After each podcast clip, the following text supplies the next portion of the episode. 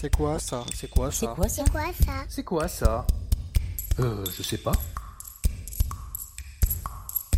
Euh, Je sais pas. euh, je- Je sais pas.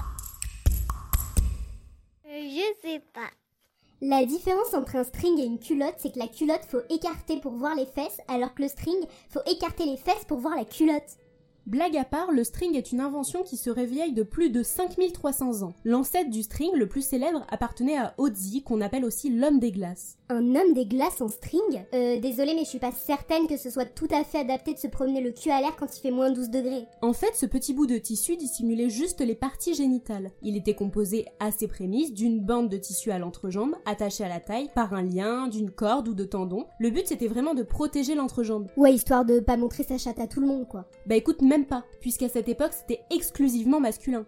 Ben encore mieux, il devait être viril le mâle de l'époque avec son pseudo-string pour aller chasser le gibier. Ah, je vais tuer des animaux à la main avec mon string ficelle dans le cul. Eh ben ça doit calmer ta testostérone mon petit gars. hein. Oui, et puis cette utilisation du string, elle a duré dans le temps. De nombreux peuples primitifs, comme les tribus amazoniennes, l'ont porté pendant des siècles et des siècles. Bon, à l'époque, on n'appelait pas ça comme ça. Mais en tout cas, on peut considérer ça comme l'ancêtre du string. Le cache-sexe et le pagne en sont les précurseurs. Monsieur cache son petit asticot avec son petit pagne. Au moins quand ils avaient un date, euh, ils pouvaient pas tricher. T'inquiète ma belle, moi j'en ai une très grosse, je vais te faire délirer. Mytho Non mais ça va pas mieux toi. hein. Le string a ensuite fait son apparition en Afrique, en Asie et dans certaines régions d'Europe, mais le string tel qu'on le connaît fait son apparition en 1970 aux États-Unis. Il est conçu par Rudy Genreich, je ne suis pas tout à fait sûre de la prononciation, et tiens-toi bien, une fois de plus, le string c'est encore pour les hommes. Eh ben dis donc, incroyable Des mecs en string sur les plages de Los Angeles avec des petites fesses pleines de poils, euh, perso j'aurais pas aimé voir ça. hein. Bon, en vérité je te dis ça, mais par la suite le string masculin a été abandonné. Évidemment, il y a encore des hommes qui le portent, mais c'est clairement pas la majorité. Ce sont les brésiliennes qui ont été les premières à l'adopter, et dans les années 90,